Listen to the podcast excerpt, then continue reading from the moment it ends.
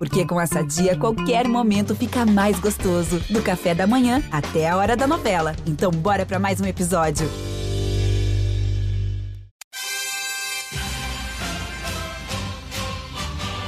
É medalha, é Brasil, é Brasil, é Brasil! Brasil! Prata, prata, prata, prata, prata para o Brasil! É ouro! Grite junto! Medalha de ouro para o Brasil Rumo ao pódio! Saudações olímpicas! Este é o Rumo ao Pódio, podcast de esportes olímpicos da Globo. Eu sou o Marcel Merguiz, estou em casa, em São Paulo, hoje, uma segunda-feira, 11 de abril de 2022. Agora faltam apenas 836 dias para a cerimônia de abertura dos Jogos Olímpicos de Paris em 2024. Também faltam 557 dias para os Jogos Pan-Americanos de Santiago no ano que vem. Mas nesses dias todos, até essas grandes competições, entre um Mundial e outro, tem muito esporte olímpico rolando diariamente no Brasil e no mundo. Por isso mesmo, por isso mesmo, temos aqui, por isso mesmo, por isso mesmo, temos aqui Guilherme Costa. Fala, Gui, tudo bem?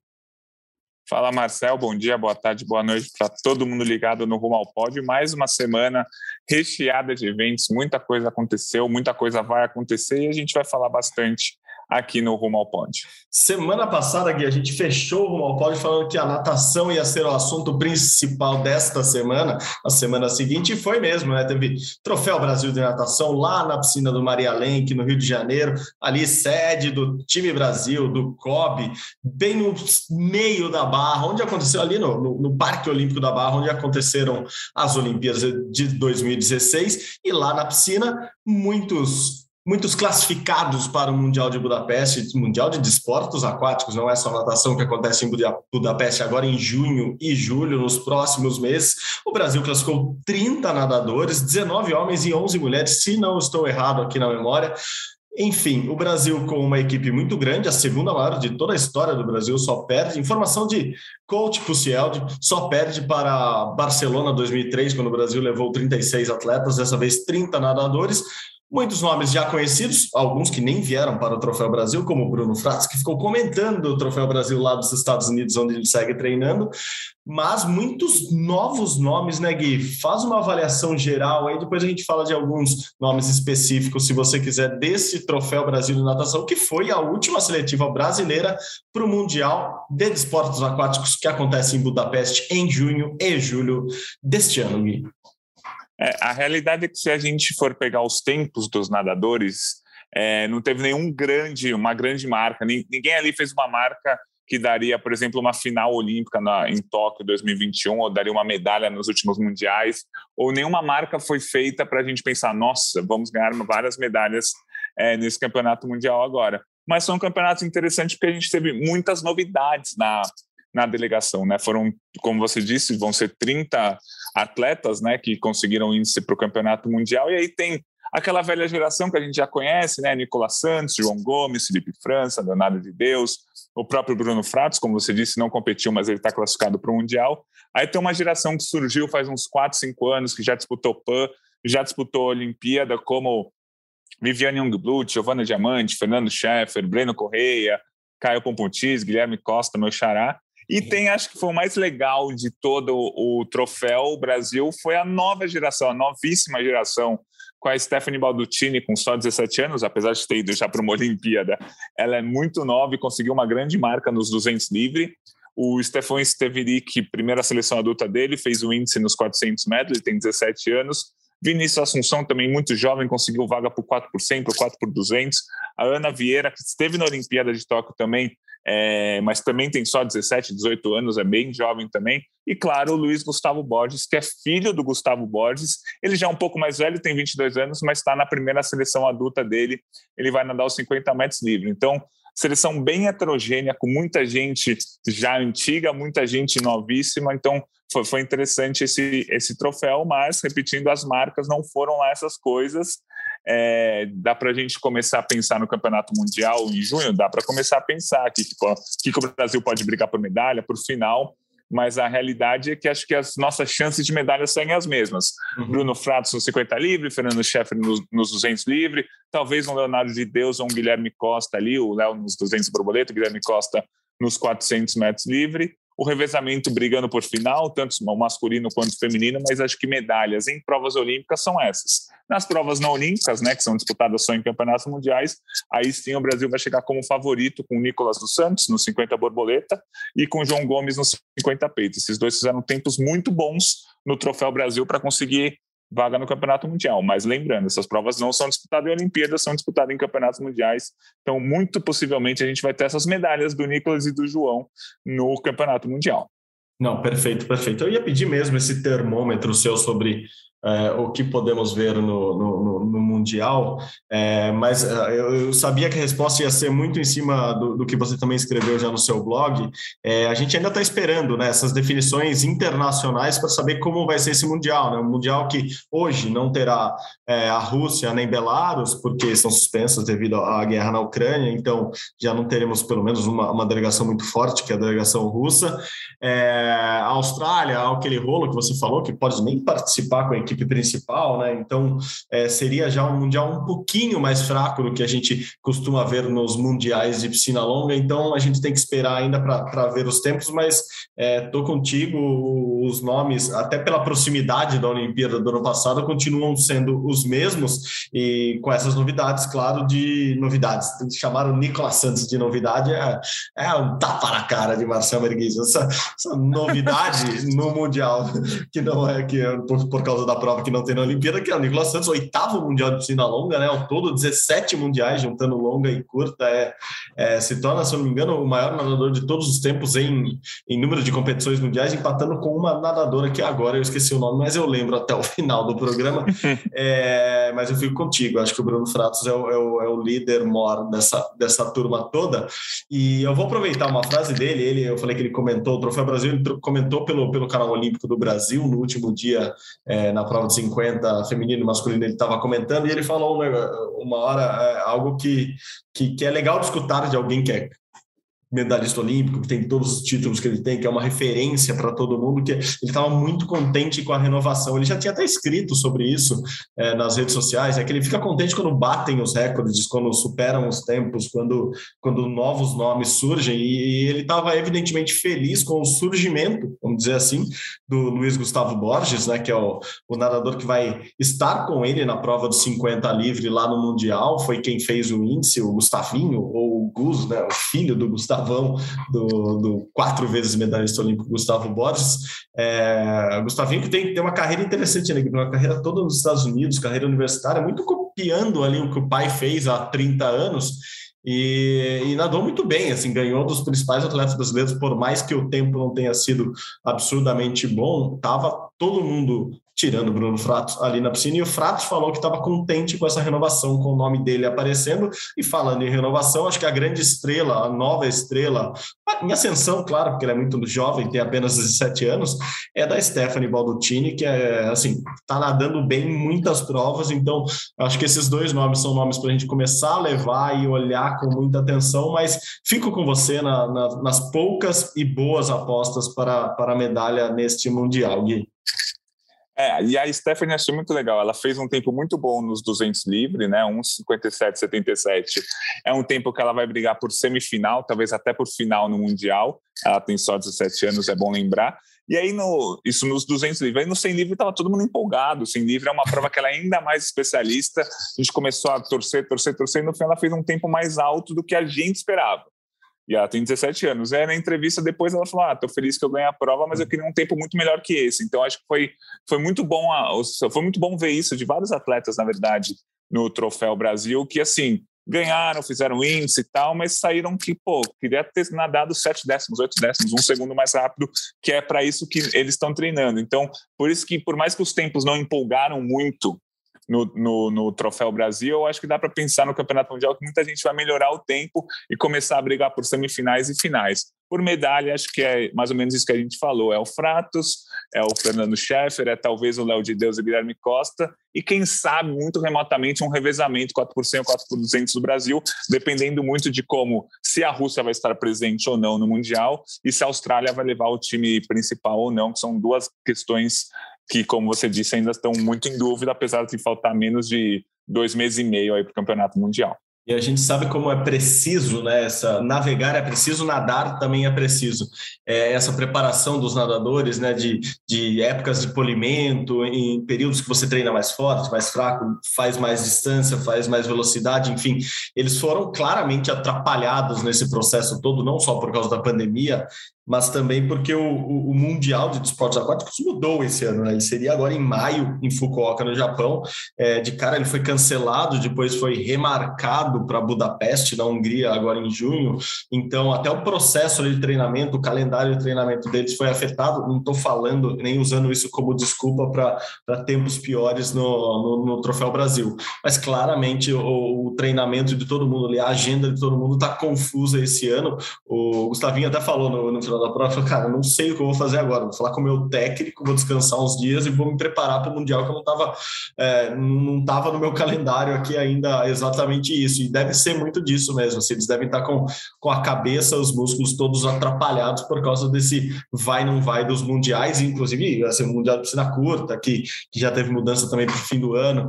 Enfim, calendário de atleta não está fácil na natação, mas é esse é essa a seleção brasileira que temos para o Mundial de Budapeste, que começa em junho na Hungria, lembrando que tem polo aquático, tem nado sincronizado, que agora é nado artístico, tem os saltos fundamentais, enfim, tem o Mundial inteiro lá, Ana Marcela estará nadando maratona aquática, então vamos ficar muito atentos aqui, sim, no rumo ao pódio, para acompanhar este Mundial de Natação e de Desportos Aquáticos lá de Budapeste.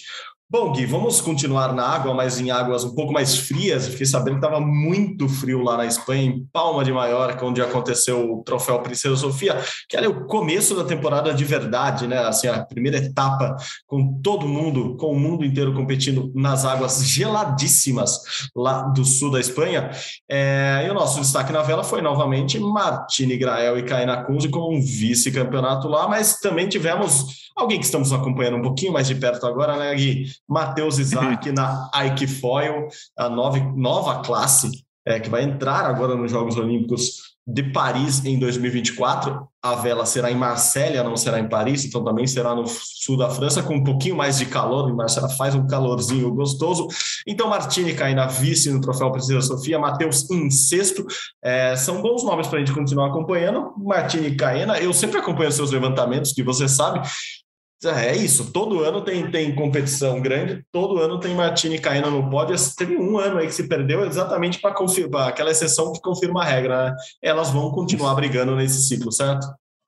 Isso, vão continuar brigando. E acho que o mais interessante, o Troféu Princesa Sofia é como se fosse uma primeira etapa do circuito mundial, né? A grande maioria das, das duplas é, estão, estavam presentes lá, elas ficaram com vice-campeonato, ouro para a Holanda, prata para o Brasil, bronze para a Itália. E uma coisa interessante é que muitas duplas mudaram, né, da Olimpíada para cá. Se a gente pegar as 10 primeiras colocadas, na verdade as 12 primeiras colocadas acho importante, porque a dupla da Nova Zelândia na Olimpíada, que era uma das favoritas, ficou em 12 segundo.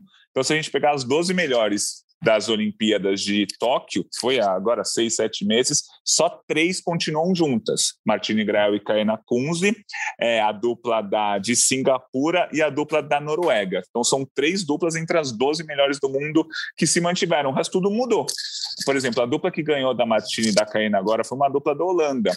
A Holanda foi bronze nas Olimpíadas de Tóquio, mas foi bronze com a Amiek e a Aniette. Agora a Aniette está com uma outra dupla, que é a Odd, e agora a Niat já ganharam esse troféu Princesa Sofia. Então, todas as, ou, grande parte dos principais países mudaram a dupla Martina ainda mantiveram. Acho que isso também é importante falar.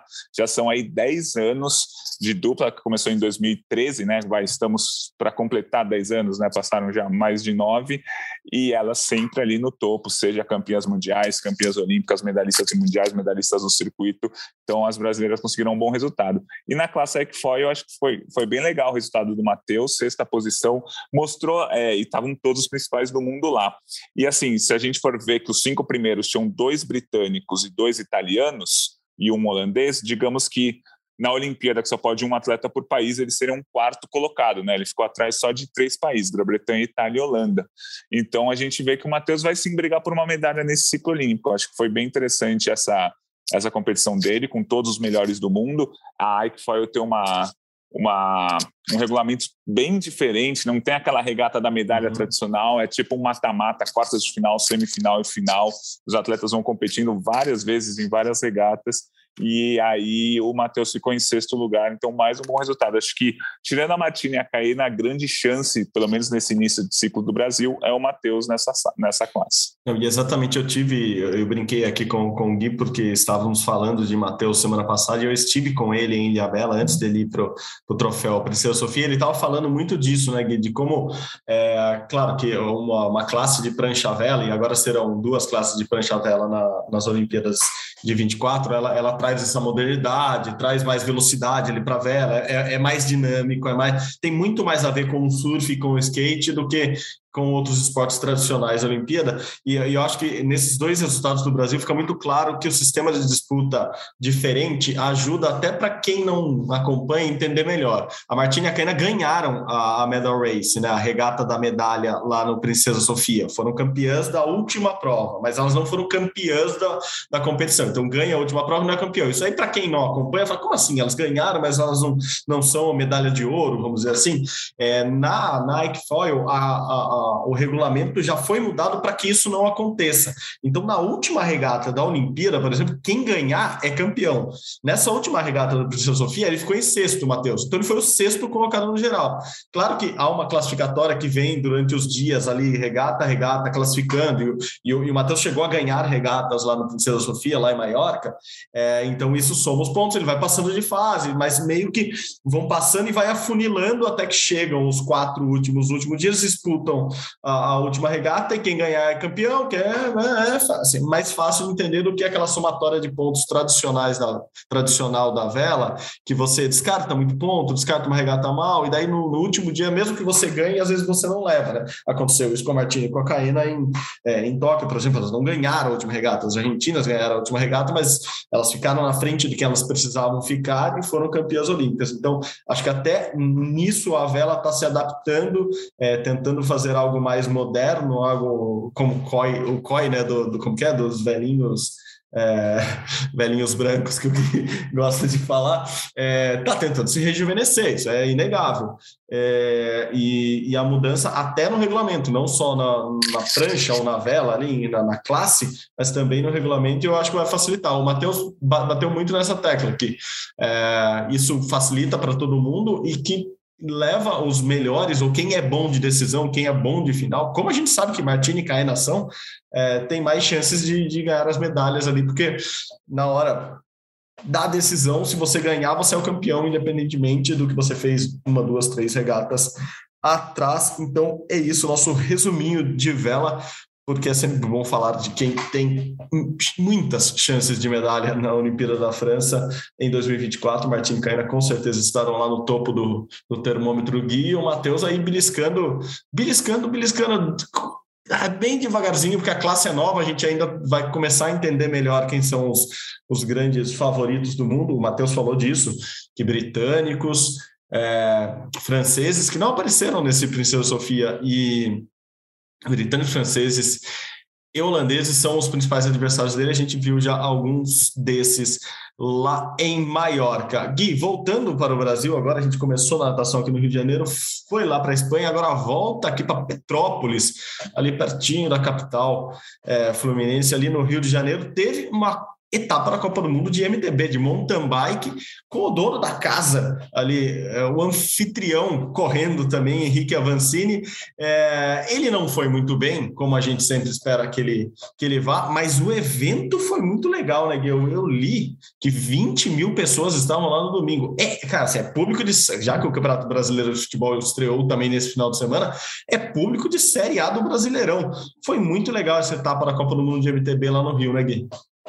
Foi, tava muita gente ali dos principais favoritos a, as principais competições, Campeonato Mundial e Olimpíada lá, tanto que o vencedor da etapa no masculino foi o Nino Schurter, que é um suíço que já é nove vezes campeão mundial, venceu pela 33 terceira vez uma etapa é, de Copa do Mundo e agora ele é o segundo maior vencedor da história. Agora, na verdade, o maior vencedor da história empatado com o francês, o Absalom, que já se aposentou, enfim. Então foi uma competição muito forte, uma competição com um público gigantesco, como você falou.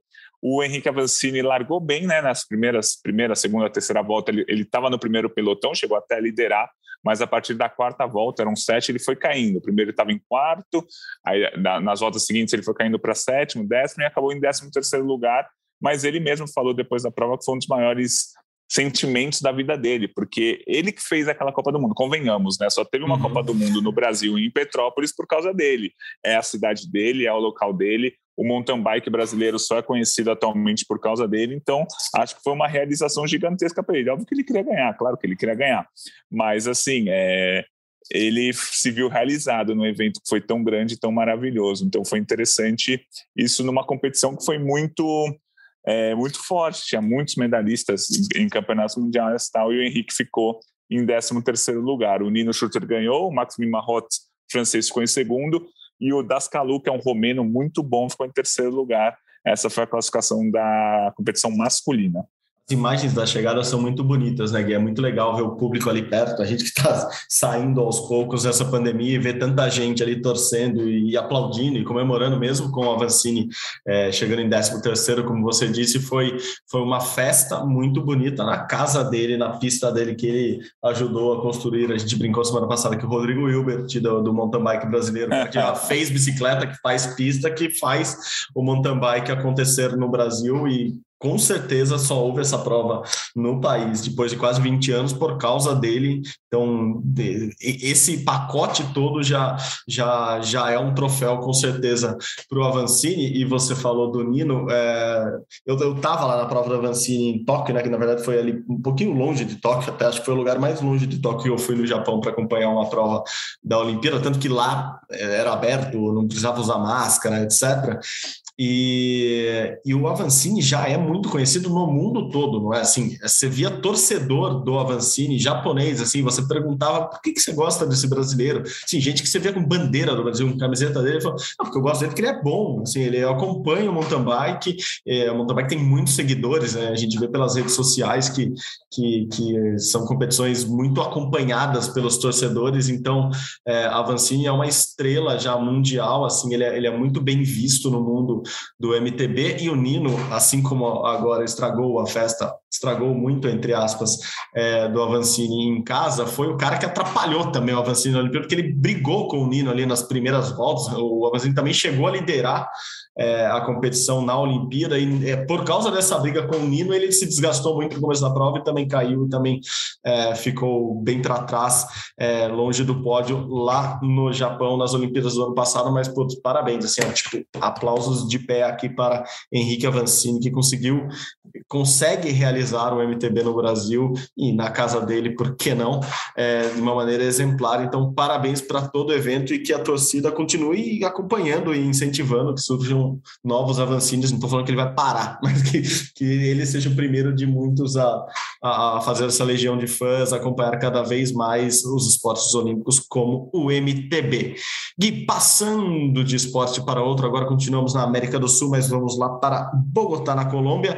Uma medalhista olímpica, Laura Pigossi, bateu na trave, foi ali na final do WTA 250 de Bogotá, mas perdeu a final para a alemã Tatiana Maria. Maria Tatiana, Tatiana Maria, que nome bonito dessa alemã. Perdeu a final, Laura Pigossi. Infelizmente, ela que está a 200 e pouco do mundo, vai subir um pouquinho no ranking de simples, lembrando que ela foi medalhista olímpica, foi bronze em Tóquio, em duplas com Luiz Stefani. Isso, ela agora, a, a, no ranking atualizado hoje, ela está na posição de número 126, né, centésima, vigésima sexta posição, a melhor posição dela na carreira, ela subiu 86 posições só com esse resultado, para vocês terem uma noção do quanto foi importante esse, esse resultado, ela entrou no WTA de Bogotá no qualificatório, o ranking dela era era mais baixo do que suas rivais, por isso ela precisou disputar dois jogos antes, né, no torneio que a gente chama de qualificatório, antes de entrar na chave principal. Então, em oito dias, ela jogou sete vezes, ganhou seis e perdeu só a final exatamente para Tatiana, como você falou. No caminho, ela ganhou de uma colombiana, né? Foi o WTA de Bogotá, que era número 33 do ranking mundial, a Osório Serrano. Então, foi uma campanha muito boa da Laura e a gente espera que ela mantenha esse ritmo agora nas próximas competições, que ela consiga cada vez jogar melhor e se aproximar desse top 100. É, sendo o número 126 do ranking, ela já começa a entrar, por exemplo, se ela quiser disputar Roland Garros, e com certeza ela vai querer disputar, ela já entra com esse ranking no qualificatório. Se ela melhorar um pouquinho, se ela melhorar 10, 15 posições, ela entra até direto na chave principal de um grande slam. Então foi muito importante esse resultado da Laura, que foi medalhista olímpica em duplas, né, ao lado da Luísa, mas a especialidade dela é simples. A gente sempre fala que a Luísa Stefani tem uma especialidade em duplas, né? Ela é top, do, top 15 do ranking mundial atualmente, está voltando de lesão. E a Laura, apesar de ter ganhado medalha em duplas, é especialista em simples. Ela, claro que ela joga duplas também no circuito mundial, mas o foco dela é sempre nas competições individuais e ela está subindo. E aquele negócio, mais um grande resultado do tênis feminino. Desde a Olimpíada, a Bia Haddad já já ganhou duas vezes de número 3 do ranking mundial. A Bia Haddad já está muito perto do melhor ranking da carreira dela, foi vice-campeã de duplas do Aberto da Austrália, primeiro Grand Slam do ano. A Luísa estava muito bem depois da Olimpíada, quando ela se lesionou, mas a Luísa chegou a ser top 10 do ranking mundial. E agora a Laura conseguindo esse vice-campeonato. Lembrando que essa semana tem a parte continental da Billie Jean Cup, que é uma espécie de Copa Davis, né, uma Copa do Mundo entre seleções. O tênis, as jogadoras, os jogadores jogam muito de forma individual, né, jogam muito pelo circuito por si só, mas não, existe uma Copa do Mundo de equipes e elas estão agora no, no, no que a gente chama de continental. Né? O Brasil precisa vencer o continental para ir para o grupo mundial. O Brasil é favorito, vai jogar contra a Argentina, Colômbia, Guatemala, Paraguai, México, Chile, Equador. E, ao que tudo indica, se tudo correr como a gente é, imagina, o Brasil vai se classificar do continental para o grupo mundial, mas Paraguai e Argentina, principalmente, têm tenistas do mesmo nível, nível parecido do Brasil, então vai ser uma disputa bem legal esse, esse continental, é, essa semana inteira, né, de quarta até domingo, para a gente saber, vai ser disputado lá no Equador, para a gente saber quais países vão estar no que a gente chama de grupo mundial. E como é boa a fase do, do, do, tênis feminino do Brasil, né, Gui? Se a gente pegar só da Olimpíada para cá, o quanto a gente fala de tênis feminino, é quase que semanalmente a gente fala de alguma das jogadoras, seja, seja lá no começo a, a Luísa, seja a Laura agora, seja a Bia, é, todas com, com resultados expressivos, e essa talvez seja a diferença do Brasil hoje em relação a esses rivais sul-americanos, porque a Argentina sempre teve boas tenistas, o Paraguai sempre teve uma ou duas ali brigando lá em cima, como o Equador, como a Colômbia, mas sempre é uma tenista que desponta e ali briga entre as 100 melhores do mundo, as 50 melhores do mundo. É, o Brasil hoje parece mais, mais bem estruturado e subindo em grupo, avançando todo mundo em grupo ali. Isso traz, obviamente, muita força para o tênis feminino do Brasil, que por muito tempo, por muitos anos, ficou em segundo plano, seja no investimento, seja na atenção nossa aqui da mídia, fazendo essa meia-culpa mesmo, seja nos resultados. Então, muito legal ver as meninas todas crescendo juntas. E só uma informação aqui de para fechar essa parte do tênis, a gente esperava que a Luísa voltasse já agora em maio, né? Havia essa expectativa muito grande que ela começasse a, a jogar já em maio, mas essa, essa volta dela às quadras deve ficar para junho. É, ela está se recuperando da lesão, está com dificuldades ali é, no movimento lateral por causa da, da, da cirurgia no joelho, então é, provavelmente em junho a Luísa volte a jogar lá nos Estados Unidos os primeiros torneios dela. Vamos torcer para que tudo dê certo, vai ser quase um ano fora.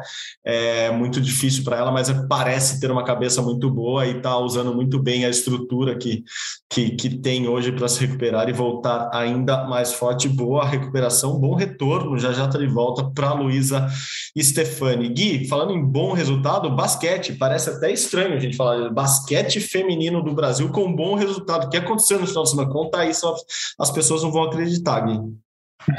A seleção brasileira sub-18, né, para atletas até 18 anos, ganhou o campeonato sul-americano até com uma certa tranquilidade, e foi uma conquista importante, porque isso dá vaga no, na Copa América da, da categoria, então foi importante. A gente falou aqui há duas semanas, ou há três semanas, se não me engano, a seleção masculina tinha ganho o sul-americano sub-18, sub agora é a vez da seleção feminina. A final foi um pouco apertada com a Argentina, 49 a 46. O, jogo foi na Argentina, mas o Brasil acabou campeão. Acho que é sempre uma sempre bom a gente falar é, do Brasil campeão, o Brasil jogando bem nos momentos decisivos. Na primeira fase ganhou da Argentina de três pontos também, aí depois foi para a semifinal, uma vitória mais tranquila contra o Uruguai, e na final jogo difícil, mas vitória contra a Argentina. Então é importante é, o basquete feminino, a base é, que é treinada pela Adreninha. A Adreninha que participou de várias Olimpíadas, 2000, 2004, 2012, 2018, é, 2016, enfim, foi medalhista olímpica lá em 2000 e hoje é a técnica da seleção brasileira sub-18. Pô, Gui, a gente brinca com basquete aqui porque a gente adora basquete primeiro, finais NBA começando agora, playoffs, então estamos cada vez mais espertos com o basquete que corre nas nossas veias. A gente brinca com o Brasil aqui porque a gente sabe que o Brasil tem potencial, porque tem uma história gigantesca no basquete a gente sempre torce para que, que o Brasil volte aos tempos de, de, grande potência, não só nas Américas como no mundo. Então, belíssimo resultado do basquete feminino, é, como foi do, do, masculino. É, a base tem que vir forte, senão a gente não, não vai a lugar nenhum. Só um último parênteses aqui de basquete também. É muito legal São Paulo ter ganho a Champions League das Américas nesse final de semana, no sábado, no Rio de Janeiro, Arena Carioca 1 contra o time do Uruguai do Biguá, basquete São Paulino, que é super recente, um projeto novo também, investimento, vai lá, faz tudo bonitinho, aí Brasil ganhando de novo, o Brasil que já ganhou com o Flamengo recentemente, tem no Minas um, uma equipe super forte, muito legal ver o São Paulo ganhando, é, com um projeto aparentemente bem estruturado, que eu espero continue daqui para frente, e título de Libertadores, é isso, torcida São Paulina. Vale, vale como Libertadores é, e vai disputar agora o Mundial, né? Campeonato Intercontinental é, em Singapura. Espera lá os vencedores de todos os continentes. Então, muito legal também ver o basquete de clubes do Brasil tentando e voltando a se fortalecer. Chega de ver uruguaio ganhando, argentino ganhando, né, time da Nicarágua ganhando, Porto Rico. Assim, nos últimos anos a gente viu o basquete nas Américas como um todo passando o Brasil, seja em clube, seja é, nas seleções principais, seja de base. Então, que bom que o, que o basquete volte como um todo, como uma potência que ele é. Gui, para começar a fechar o nosso episódio de hoje, o programa de hoje, o podcast de hoje, mais recordes paralímpicos aqui no Centro Paralímpico Brasileiro em São Paulo, depois dos recordes e recordes no atletismo, agora recordes e recordes na natação. Isso, o Gabriel Araújo, o Gabrielzinho, né, multimedalista na Paralimpíada é, de Tóquio, bateu mais um recorde mundial agora nos 50 metros borboleta ele nadou em 55 e 59 segundos, melhorando o tempo que ele já tinha feito recentemente, né, há 10 dias. Então, é o sexto recorde mundial que o Gabrielzinho bate é, somente no início desse ano. Então, ele vem para para fazer um ciclo muito bom e conquistar medalhas em campeonatos mundiais, nos Jogos Pan-Americanos do ano que vem e quem sabe na Paralimpíada de 2024 também. É o Gabriel Araújo é um atleta da classe S2, né, que é uma, é uma das classes que tem mais é, deficiência, que os atletas têm mais deficiência, né, S2 na natação é de S1 a S14, S1 a S10 são deficiências físico-motoras, S11 e S3 são deficiências visuais e S14 deficiência intelectual. Ele faz parte da classe S2, a segunda com maior grau de deficiência, mas é um atleta espetacular, foi multimedalista nas Olimpíadas e agora já mostrou que esse ciclo ele vem com tudo também, com seis recordes mundiais somente neste início de ano um baita atleta, um baita carisma, parecendo o Neto, que craque Neto. É muito legal ver o Gabrielzinho, e ele tava, muitos dos recordes, ele está batendo os próprios recordes, o que só mostra a evolução dele, então, muito legal mesmo, parabéns a ele. É, a gente começou com natação, encerramos com natação? Não, sempre tem aquele momento que os nossos haters adoram e os, e os apaixonados por BBB também, que é Paulo André Camilo, lá na casa mais vigiada do Brasil. Estamos no paredão, Gui, nosso atleta no paredão. Não vai sair essa semana, não, né? Dá para segurar mais umas duas lá, né? Ó, o que tudo indica, ele não vai sair nessa semana também. É, ele está ele tá no paredão, mas é muito difícil que ele saia, ao que tudo indica nas pesquisas. A Natália está, está saindo. É, então, o Paulo André deve ficar mais uma semana. É um dos favoritos, ao lado do Arthur, a ganhar o, o BBB. E, ao que tudo indica também, o Paulo André não vai mais disputar o Troféu Brasil em junho, nem o Campeonato Mundial em julho, porque assim, ele já está com uma fama gigantesca. Ele ganhando ou não o BBB, ele vai ter que sair e cumprir um milhão de compromissos, tem muita gente atrás dele, ele vai querer, e, e, com razão, ganhar dinheiro em cima dessa fama que ele vai ter, principalmente nesses meses pós-BBB. Acho que esse ano ele não vai disputar as principais competições. Só para lembrar, Troféu Brasil em junho, última seletiva para o Campeonato Mundial, que vai ser em julho. Estamos em abril, ele está três meses ele está treinando lá, claro, a gente vê ele na esteira, naquela academia que tem, mas ele não está comendo como, ele, como um atleta de 100 metros rasos, semifinalista olímpico, deveria comer. Ele não está treinando como um atleta semifinalista olímpico deveria treinar, então acho muito difícil ele conseguir fazer um Troféu Brasil bom em junho e disputar um Mundial em julho. Mas vamos ver, e ao que tudo indica, ele é um dos favoritos para ganhar no BBB. Faltam duas semanas aí, muita gente para sair ainda, são oito pessoas na casa, mas ele ao lado do Arthur parece que vai sendo o, o, os principais favoritos para ganhar o BBB. Boa, como sempre falamos aqui, Paulo André é bom de reta final.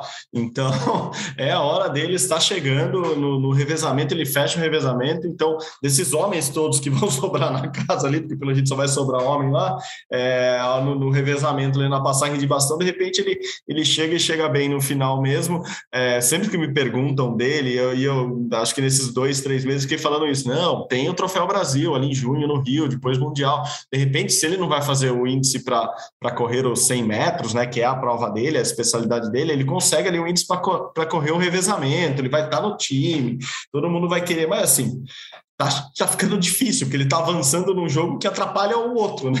Que atrapalha a profissão dele no final das contas. E assim, nem sei qual é mais a profissão dele nesse momento. Óbvio que o atletismo é o que forma ele como pessoa neste, neste momento da vida. Mas com 6,8 milhões de seguidores no Instagram, com a fama que ele está criando, é, a gente não duvida mesmo que ele, que ele tenha que se dedicar e muito, ainda esse ano, a outros compromissos que não sejam é, os dentro da pista, mas eu tenho certeza que, até pela idade, pela forma que ele tem, ele vai voltar a correr e vai querer correr o ano que vem o Pan-Americano em Santiago para defender o título que, que é dele, vai querer correr a Olimpíada de Paris e tomara, tomara, essa é a minha grande torcida e, e por isso também torço por ele lá dentro, que ele leve consigo, olha que bonito, toda a comunidade do atletismo, que leve a fama que ele adquiriu para as provas, que tenha, se ele for correr o Troféu Brasil no Engenhão, que lote um Engenhão de fãs do Paulo André para vê-lo correr, sabe? Ou fãs para apenas vê-lo.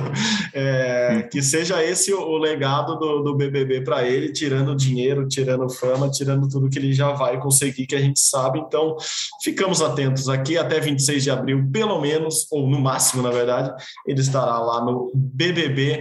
Daniel Schmidt poderá narrar alguma prova dele lá, mas fora a gente se incumbe de narrar os feitos dele no atletismo aqui fora quando ele sair.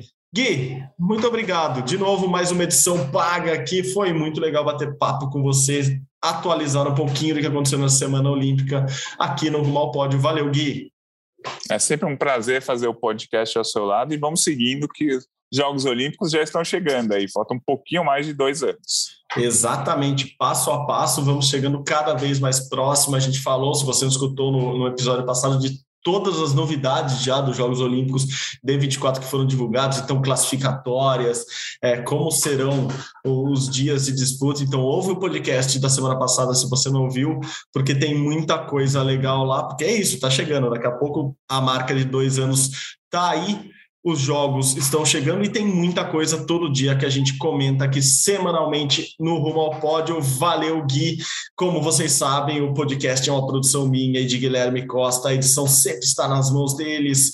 Olavo Braz e Pedro Suaide. A coordenação é de Rafael Barros e a gerência de André Amaral. Você encontra nosso podcast lá na página do GE, ge.globo barra Rumo ao Pódio ou no seu agregador de podcast favorito. Também estamos lá Globoplay, só procurar o nosso nomezinho lá que você acha todos os episódios do Rumo ao Pódio. Novamente, muito obrigado pela companhia nessa semana. Até mais. Saudações olímpicas. Tchau, tchau.